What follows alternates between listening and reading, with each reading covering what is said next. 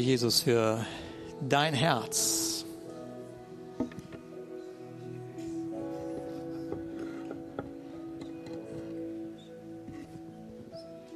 Danke für deine Gegenwart und für alles das, was du in unserem Leben berühren möchtest, Herr. Danke, Jesus. Amen. Nehmt gerne, nehmt gerne Platz. Ja.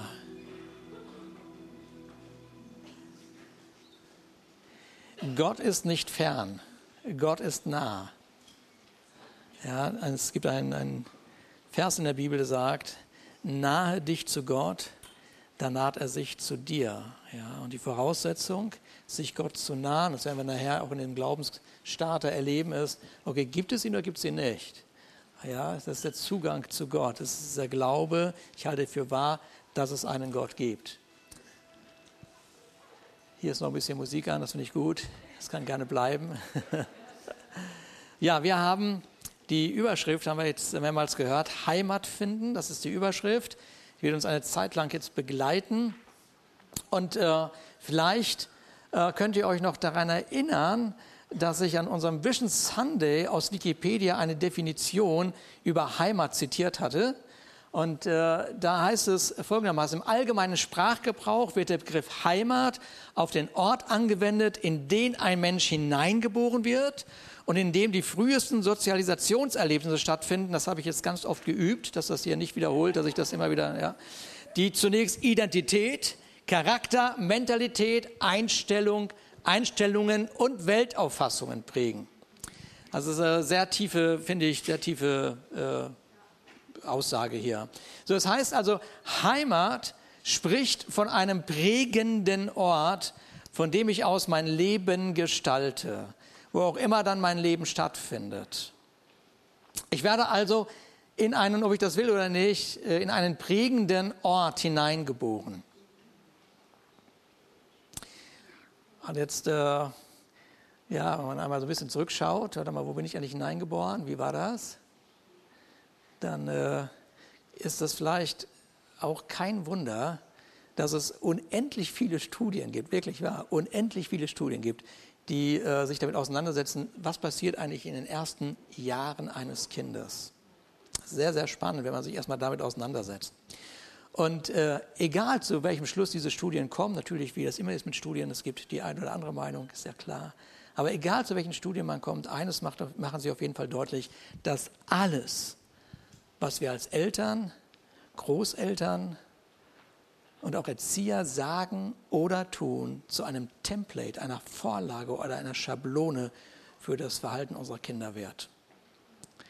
Ja, also ich meine, ich bin mittlerweile Opa von zwei kleinen, süßen Enkelkindern und es ist erstaunlich, was man in denen von sich sieht.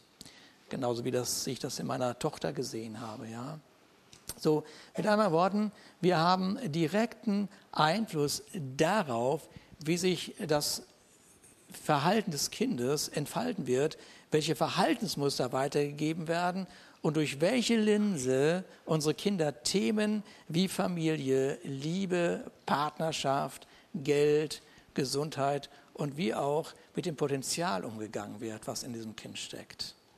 Ja, ganz spannend. So, und wenn ich wenn ich nur eine gewisse Ahnung davon habe, da, da, ist eine gewisse, da ist Wahrheit irgendwie drin, ja, weil man selber überrascht worden ist von seinen eigenen Kindern, ja. So, dann ähm, ist eine bewusst gelebte Eigen, äh, Elternschaft sich genau darüber im Klaren, ja, und gestaltet gerne die Zukunft. Bewusst gelebte Elternschaft plant und baut die Zukunft. Ähm, wenn man, es ist ja, es ändert sich nichts. Der Paulus, der ist äh, in Athen, das steht in der Apostelgeschichte 17, und die Menschen diskutieren darüber, welchen Gott es gibt, welche Art Gott es gibt, wie Gott ist, warum Gott ist und wenn es ihn gibt, wieso und weshalb und warum. Und der, der Paulus geht so in diese Lücke, die da so entsteht in dieser ganzen Diskussion und er sagt, naja, sagt er, also Gott ist derjenige, der uns allen das Leben und die Luft zum Atem gibt und uns mit allem versorgt, was wir zum Leben brauchen. Also er beschreibt also, dass alles Leben seinen Ursprung aus Gott hat und uns Gott als Identitätsgeber, gebender Vater begegnet. Und wenn das Gott ist, dann ist auch in Gott die perfekte Elternschaft zu finden.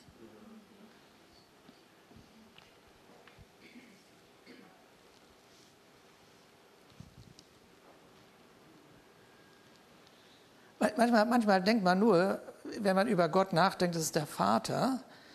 So, und dann sind diejenigen, die überlegen, warte, was ist mit der Mutter? So, und nehmen nicht wahr, dass die Bibel diesen gewaltigen Gott beschreibt, wie er mit einem großartigen Vaterherz uns begegnet, aber gleichzeitig auch äh, so sanfte Eigenschaften hat, das, das, das sind Eigenschaften einer Mutter. Und wenn das also in Gott ist, dann ist in ihm die perfekte Elternschaft. Und jetzt betritt Jesus, ja, oder in Jesus betritt Gott diese Welt, die er seine Vaterschaft abgelehnt hat. Und aller Schmerz einer Vaterschaft wird, äh, und Elternschaft wird von Jesus in Matthäus 9 zum Ausdruck gebracht, denn wahre Elternschaft sieht und fühlt und sucht eine Möglichkeit zu schützen, zu bewahren und zu heilen. Das ist wahre Elternschaft. Wahre Elternschaft sieht, fühlt und sucht eine Möglichkeit zu schützen, zu bewahren und zu heilen. Und da heißt es von Jesus, er, er schaut sich also die, die, die Menschen an. Und vielleicht ist das das, was wir gerade in diesen Bildern von Indien gesehen haben und wahrgenommen haben. Man, du, gehst in einen, einen, du gehst in einen Raum rein, du gehst in ein, eine Atmosphäre rein. Und das, und das Einzige, was du, du, du spürst in deinem Inneren, das kann nicht. Das kann nicht sein. Da, da, ist irgendwas, irgendwo an irgendeiner Stelle ist irgendwer, irgendwas abgebogen, was völlig, völlig etwas anderes zum Ausdruck bringt, als das, wonach sich meine Seele sehnt, mein Herz zur Ruhe kommt.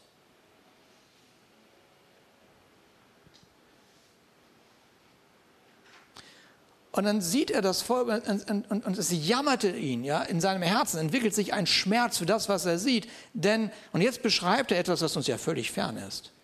Ja, ich meine, es war ja damals so, dass Menschen geängstigt waren. Ja. Aber hier sagt er, denn sie waren geängstet und zerstreut. Dann Worten, wo, wo, wo gehöre ich hin? Wo ist mein Zuhause? Ja, wo ist das? Wo ist die Sicherheit, von denen mir immer erzählt wird, dass sie kommen soll oder sein soll? Denn sie waren zerstreut wie die Schafe, die keinen Hirten haben. Und da sprach er zu seinen Jüngern, die Ernte ist groß, aber wenige sind der Arbeiter. Darum bitte den Herrn der Ernte, dass er Arbeiter in seine äh, Ernte sende. Und vielleicht haben wir diesen Vers jahrelang so betrachtet, dass er perfekt ist für Evangelisation. In anderen Worten, wir, wir, wir, wir laden Menschen ein. Das ist vielleicht ein perfekter Vers dafür. Es ist auch vielleicht ein perfekter Vers, um zu sagen, ey, Mitarbeit in der Gemeinde macht irgendwie Sinn. Aber dieser Vers ruft eine verlorene Menschheit zu dem Vater, von dem alle Vaterschaft kommt. Sie Sie ruft in eine heilende Elternschaft. Sie ruft an einen Ort, wo eine Neugeburt in Jesus Christus stattfinden kann. Das ist das, das ist das Herz. Und was auch immer wir uns unter Arbeiter vorstellen, es sind auch Väter und Mütter, die diesen, diese Welt zu einem Ort machen, der zu einer Heimat für eine umherirrende Generation ist. Es ist ein Ort, Arbeiter ja, sind, sind Menschen, Väter und Mütter, die, dieser, die diese Welt zu einem Ort machen, wo Heimat entsteht. Es ist nicht nur der Missionar, es ist nicht nur der Pastor, es ist nicht nur der, was auch immer. Es ist der Vater und es ist die Mutter, die in eine Ruhe führen, die der Seele Ruhe bieten.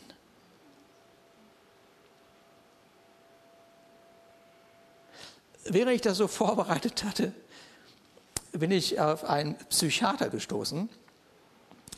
Und der äh, ist, das ist ein amerikanischer Psychiater, Bruce Duncan Perry. Äh, der wird als einer der wichtigsten Kindertraumatologen in, der USA, in den USA bezeichnet. Und der hat mal diesen Satz formuliert, und da bin ich irgendwie hängen geblieben.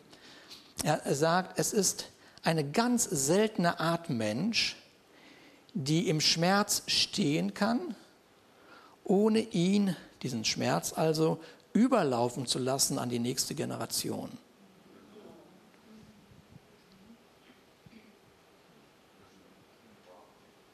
Ja. Und dann habe ich angefangen nachzudenken. Das, ja, das ist ja viel Wahrheit dran. Und wenn, wenn unsere Welt allein das Leben erleben würde, wäre das schon richtig, richtig nicht so schlecht. Aber ich möchte euch heute einmal unser Herz nochmal neu öffnen dafür, dass in der Begegnung mit Jesus wir nicht in unserem Schmerz stehen gelassen werden. Verstehst? Seid ihr da? Das ist schon gut. Das ist schon wirklich, wirklich gut.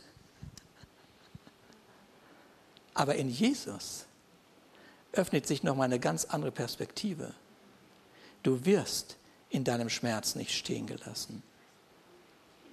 Jesus, der den Vater offenbart, sagt, ich habe zu euch geredet, damit ihr in mir Frieden habet. In der Welt habt ihr Bedrängnis, Not, Angst, Schmerz und so weiter. Doch seid getrost, ich habe die Welt überwunden. Er überwindet doch nicht die Welt, damit du im Schmerz bleibst. Und mir ist das wichtig, ich mache diesen Philosophen jetzt nicht, Psychiater nicht schlecht. Großartig. Großartig. Aber dein Leben in der Begegnung mit Jesus öffnet nochmal ganz andere Welten. Deswegen sagt er doch diesen berühmten Vers, kommt alle zu mir, die ihr euch plagt und schwere Lasten zu tragen habt. Ich werde euch was? Ruhe verschaffen. Ruhe verschaffen. Ruhe verschaffen heißt, ich stehe nicht mehr in meinem Schmerz. Ruhe verschaffen heißt, ich bin den Schmerz losgeworden. Wenn all unsere Schuld aus Vergangenheit, Gegenwart und sogar Zukunft auf Jesus abgeladen wurde, dann sind auch all unsere Schmerzen, all unsere Schrammen, all unsere Wunden von Jesus, von uns hinweggenommen. Und deshalb gilt, wenn Schmerz über Generationen weitergegeben werden kann, dann kann Heilung das auch.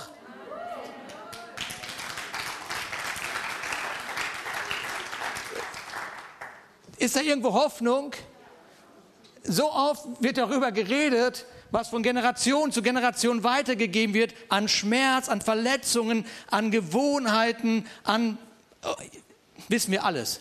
Aber lass uns den Fokus mal darauf legen, dass wenn in der Begegnung mit Jesus mein Schmerz genommen wird, ich für die nächste Generation Heilung trage.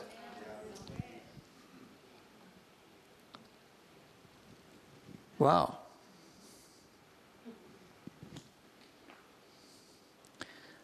Und ja, es gibt einen Heilungsprozess. Aber der beginnt damit, dass ich glaube, dass der Ort, an dem die Heilung stattgefunden hat, auch Wirklichkeit gewesen ist. Dass ich glaube, davon überzeugt bin, dass meine Begegnung mit Jesus echt war. Und dass es nicht irgendwie ein weiterer Versuch ist, in diesem, diesem Prozess irgendwie Heilung zu erlangen. Der Ort der Begegnung mit Jesus ist Wirklichkeit. Und das muss ich glauben. Denn es bleibt dieser innere Dialog, den wir alle kennen, den kennen wir alle. Dieser Dialog, der uns in das Vergangene ziehen möchte und uns dort halten möchte. Und der erste Schritt, um Heilung zu erleben, ist der, dass ich nicht loyal zu meinen Wunden bin, sondern loyal zu Gott.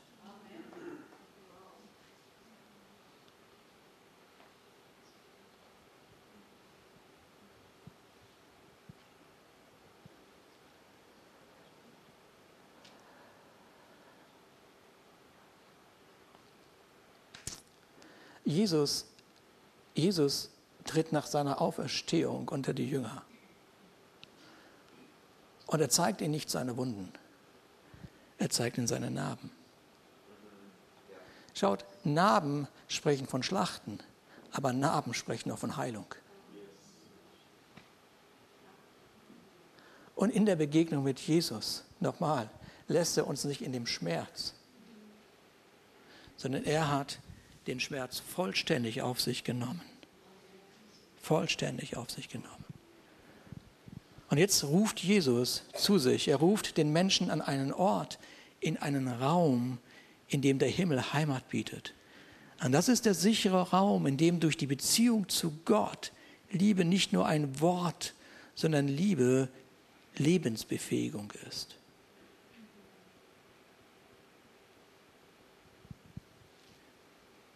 In der Begegnung mit Jesus findet eine Lebensbefähigung statt. Lebensbefähigung. Das Erste, wir wissen das, ihr habt das schon sehr oft gehört, das Erste, was uns begegnet ist, die Liebe des Vaters. Heute kannst du vielleicht sogar sagen, die Liebe einer Elternschaft. Und in dieser Liebe ist erstmal nur Liebe. Und in dieser Liebe ist ein Wahrnehmen, wie dieser Schöpfer dich sieht. Und in dieser Liebe findet eine gesunde Selbstliebe statt. Und die darf sein. Sonst macht, machen die Worte von Jesus keinen Sinn. Liebe deinen Nächsten wie dich selbst. Erstmal muss in der Begegnung mit Gott eine völlig neue Liebe für dich selber entstehen. Und lass uns nochmal darüber nachdenken, was das Neue Testament über das Neue Testament über Jesus sagt, an dem wir ja glauben. Er sagt, das ist der Sohn. Der Sohn ist der von Gott bestimmte Erbe aller Dinge. Durch ihn hat Gott die ganze Welt erschaffen. Er ist das vollkommene Abbild von Gottes Herrlichkeit, der unverfälschte Ausdruck seines Wesens. Durch die Kraft seines Wortes trägt er das gesamte Universum.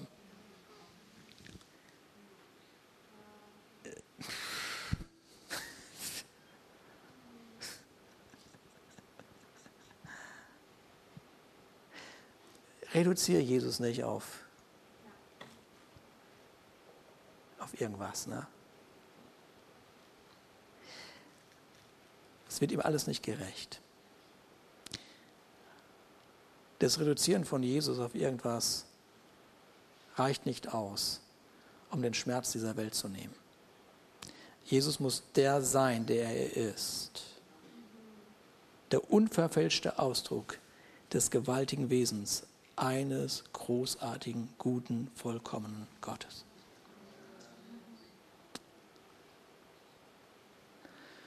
Und jetzt begleiten wir einmal diesen Jesus, um wahrzunehmen und auch um zu lernen, wie das ist, wenn der Himmel zu Hause ist und man dennoch auf der Erde lebt. Ich meine, von Jesus kann man das auf jeden Fall sagen. Der, der ist ja klar. Also der war sicherlich im Himmel zu Hause, aber lebte auf dieser Erde. Also sind da so Petrus an die Hand, das kann man alles nachlesen in Markus Kapitel 11. Ich erzähle die Geschichte, weil ihr kennt mich ja mittlerweile. Ich finde das alles zu kurz in der Bibel. Man müsste das viel mehr blumiger und oder auch italienischer machen. Also Petrus ist mit Jesus unterwegs und Jesus nimmt Petrus an die Hand, weil der Petrus über diese Vollmacht von Jesus einfach nur staunt. Er ist schon ein bisschen unterwegs mit ihm, aber diese, diese Vollmacht, das ist, ist außergewöhnlich. Also ich meine, auf Wasser laufen ist schon cool, Wasser in Wein auch nicht schlecht und blinden die Augen aufmachen ist nicht schlecht, aber wenn jetzt sogar ein Feigenbaum verdorrt, wenn man nur redet, ich meine das? Gut, ich wüsste nicht, über was ich mich mehr gewundert hätte. So, und dann erklärt Jesus ihm, ihm, Petrus, hör mal, ich komme aus dem Himmel. Und deshalb, weil ich aus dem Himmel komme, habe ich den Glauben, den gleichen Glauben, den mein Vater hat.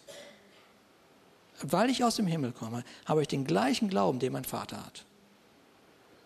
Und, und das wäre der erste Schritt für dich, Petrus, dass du erstmal darüber nachdenkst, was ist mit deinem Glauben? Ist das der Glaube, den der Vater hat?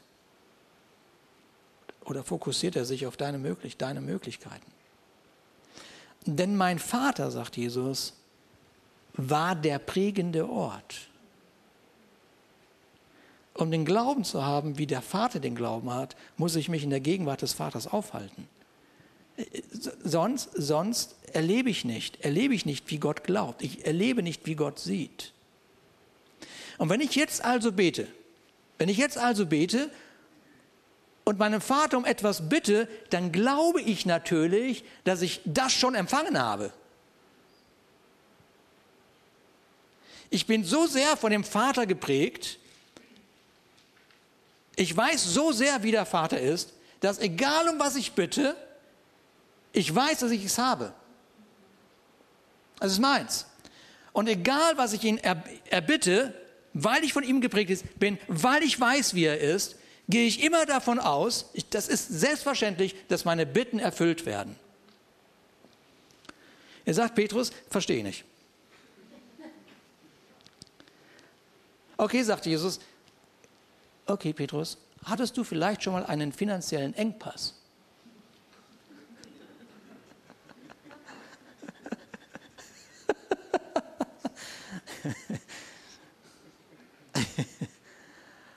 okay.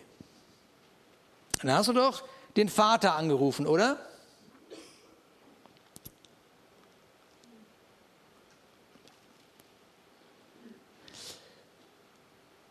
Und der Vater fragt sofort nach deiner Kontonummer und sagt dir, das Geld schicke ich dir. Okay, gut. Du glaubst deinem Vater und lehnst dich zurück, weil du weißt, die Überweisung ist in zwei Tagen auf dem Konto. Siehst du das Geld heute? Nein. Es existiert noch nicht auf deinem Konto. Aber du glaubst deinem Vater, dass er es überwiesen hat. Dieser Film Chosen, der macht das ja so nett, dass der Petrus ganz schön Schulden hat. Und da er ja fromm ist, hat er sicherlich schon oft gebetet. Und dieser Fischfang, könnt ihr, vielleicht habt ihr das gesehen, dieser Fischfang, diese hunderte von Fischen, die waren schon vorher da. Die Versorgung war schon da. Auf sein Wort hin werfe ich die Netze aus, weil die Fische schon da sind. Aus dem Himmel heraus beten, um etwas zu bitten, bedeutet, davon auszugehen, es zu glauben, es für wahr zu halten, dass es in demselben Augenblick erfüllt ist. Das ist dieser prägende Ort. Der Himmel kann doch gar nicht anders. Der Himmel kennt keinen Mangel. Der Himmel kennt keinen Mangel.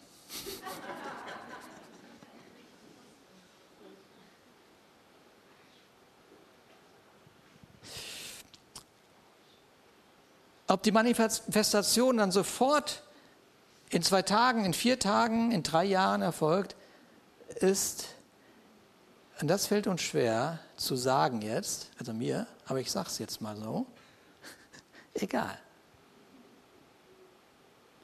Gott hat die Manifestation unseres Wunsches schon auf den Weg gebracht. Er in ihm ist die perfekte Elternschaft.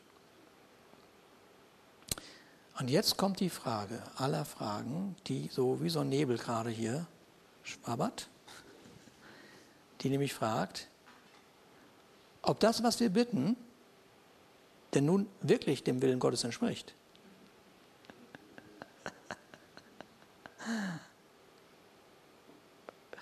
Zum einen zeigt diese Frage eine Unsicherheit in der Beziehung.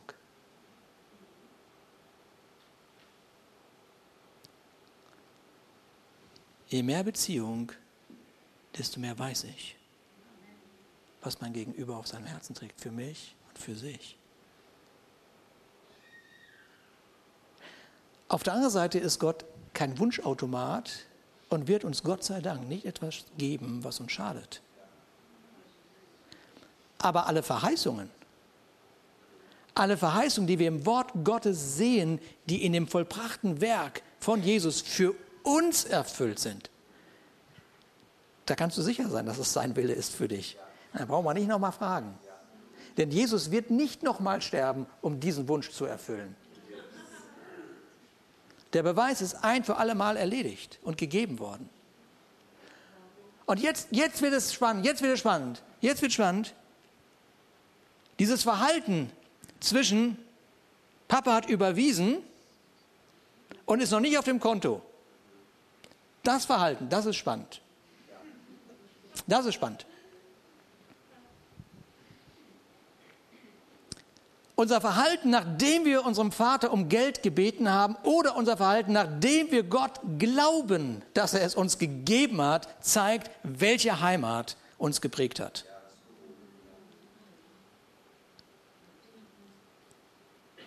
Welche Heimat hat mich geprägt? Wo bin ich zu Hause gewesen?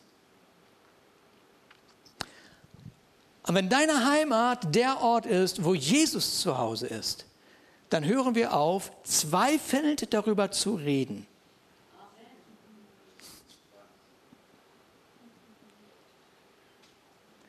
Wir hören auf zu jammern und uns so zu verhalten, als ob wir wahrscheinlich doch nichts bekommen werden.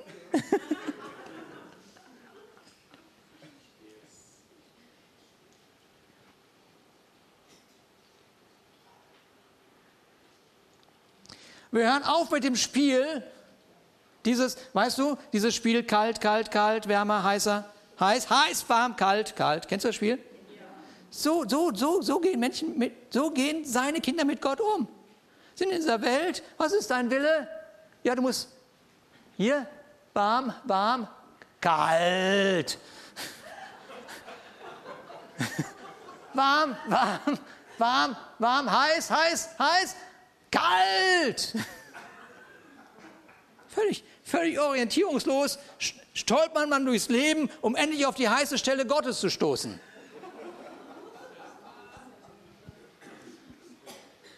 Okay, okay, okay, okay, welche Heimat, aus welcher Heimat kommst du? Wie heißt dein Gott? Wie heißt dein Gott? Schaut, also ich ahne, dass ihr wisst, was ich spreche. Ich ahne, dass wir das alle schon erlebt haben. Ja, Dieser, dieses, ich bin im Willen des Vaters und es ist mir gegeben worden und zwei Tage kein Geld auf dem Konto haben, ist echt doof. Und jetzt nicht jammern und nicht so verhalten, dass wahrscheinlich wieder einmal die Bank nicht richtig überweisen kann.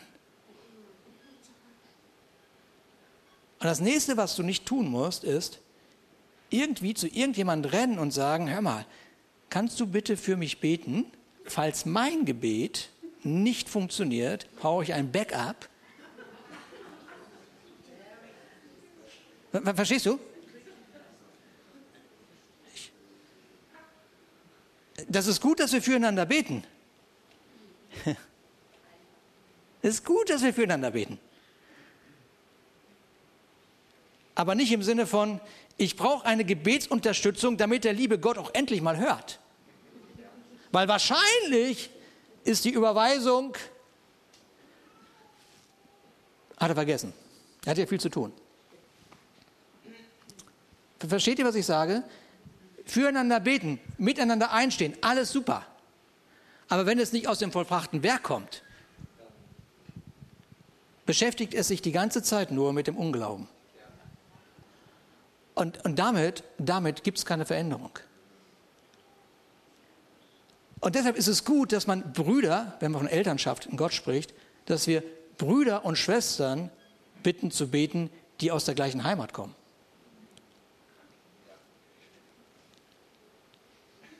Ich habe nicht gesagt aus der gleichen Gemeinde.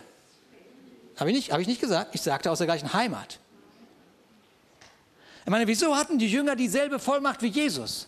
Warum konnten diese ersten Jünger ihren Weltkreis aufwiegeln? Warum konnten sich plötzlich Nächstenliebe in so vielen sozialen Werke entfalten? Und warum wurden Menschenrechte neu definiert?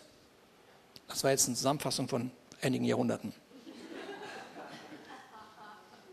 Nun, Johannes beschreibt, wie Jesus seine Heimat wurde und wie das sein Leben neu definiert hat. Er sagt, was von Anfang an war, was wir gehört haben, was wir gesehen haben mit unseren Augen, was wir betrachtet haben, das, dazu musst du erstmal kommen. Und das findet nicht nur am Sonntagmorgen statt, oh, jetzt betrachten wir mal so ein bisschen religiös diesen Jesus. Ja, machen unsere Begrüßung, Worship und so weiter und versorgen uns alle mit. Das, das ist es nicht. Das ist ein Teil, das gehört dazu. Selbstverständlich, steht in meinem Kalender, jeden Sonntag. Habe mich dazu entschieden. Weil das auch ein Berühren ist. Aber das ist nicht das einzige Berühren. Das einzige Ertasten. Jeden Morgen stehe ich auf und ertaste mit meinem Bibellesen diesen Gott. Aber manchmal habe ich das Empfinden, mein Tastsinn funktioniert nicht. Kennt das jemand? Aber manchmal ist durch das Wort Gottes alles so nah, dass ich gar nicht mehr aufhören möchte. Und ich mache einfach weiter. Aber er, er, das, das beschreibt wirklich, ich bin, ich bin zu Hause. Wenn ich jemanden anfassen darf, wenn ich etwas betasten darf, wenn ich etwas sehen darf, wenn meine Augen sehen dürfen und so weiter und so weiter, dann, dann, dann, dann bin ich zu Hause. Wo? Im Wort des Lebens. Und das Leben ist erschienen und wir haben gesehen und bezeugen, verkündigen. Das ist das, wenn man betastet hat, wenn man gesehen hat. Dann, dann fängt das Leben an zu bezeugen. Und wir verkündigen euch das Leben, das ewig ist, das beim Vater war und uns erschienen ist. Was wir gesehen, gehört haben, das verkündigen wir, verkündigen wir auch. Damit auch ihr mit uns Gemeinschaft habt. Wow. Derjenige, der einmal Heimat geschmeckt hat, schwärmt sein Leben lang von Heimat. Schwärmt berichtet von großartigen Eltern, berichtet von Großeltern, die dabei waren, berichtet von was auch immer, tollem Haus oder versteht ihr, all diese Themen, die uns berühren, wenn wir über Heimat nachdenken. Aber man wünscht sich allen diese Art von Gemeinschaft und verkündigt das, damit auch ihr mit uns Gemeinschaft habt. Und unsere Gemeinschaft ist übrigens mit dem Vater und mit seinem Sohn Jesus Christus. Das ist die Gemeinschaft, das ist meine Heimat. Und weil dieser Johannes in Jesus zur Ruhe gekommen ist, geht er von einer geistlichen Logik aus. Genauso wie Jesus. Er sagt, okay, wir haben ihm gegenüber die Zuversicht, dass er uns hört, wenn wir etwas erbitten, das seinem Willen entspricht. Wenn wir wissen, dass er uns bei allem hört und wir erbitten, dann wissen wir auch, dass er unsere Bitten schon erfüllt hat. Er kann, Jesus und Johannes haben die gleiche Heimat. Bringen das Gleiche zum Ausdruck. So ist es. Zum Abschluss.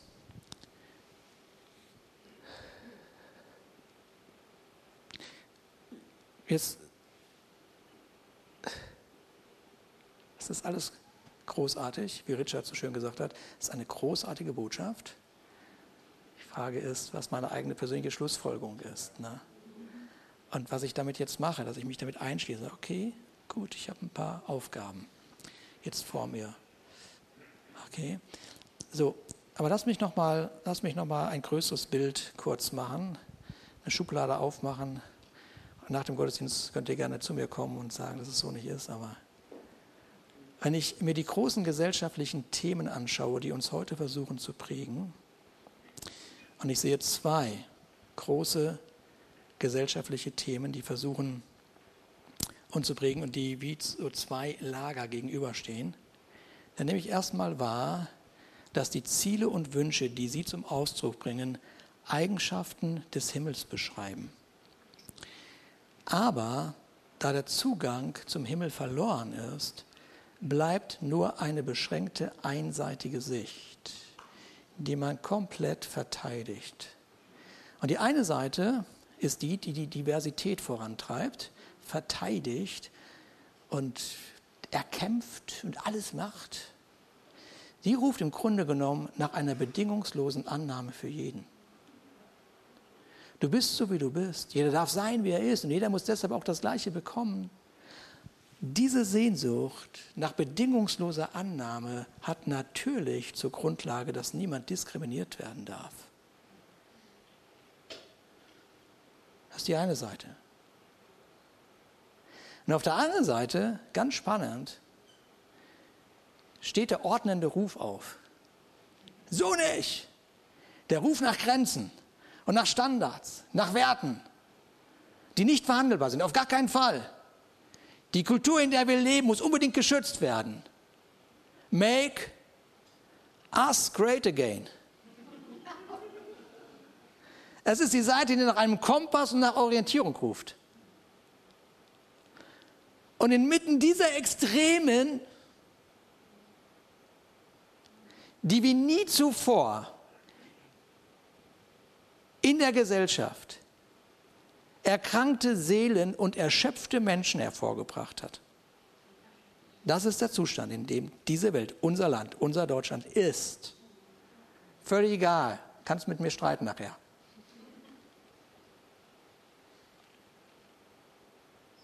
Inmitten dieser Extremen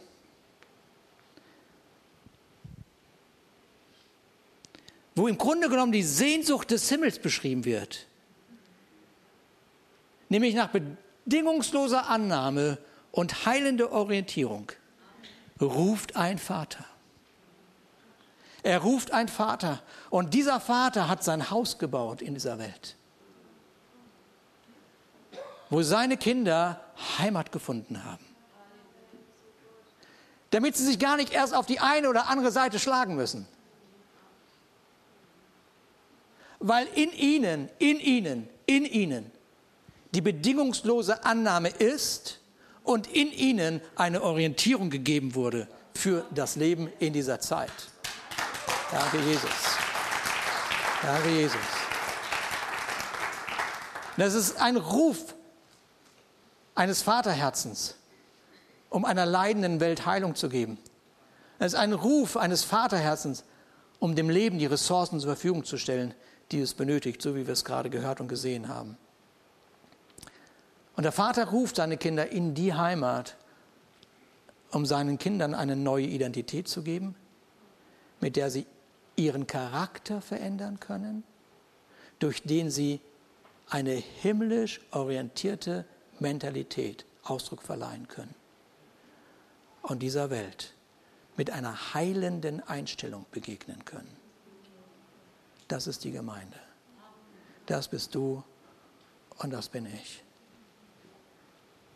Und deshalb sagt Paulus am Ende seiner Rede mit den Philosophen in Athen, mit allem, was Gott tat, mit allem, was Gott tat, wollte er den Menschen, wollte er die Menschen dazu bringen, nach ihm zu fragen.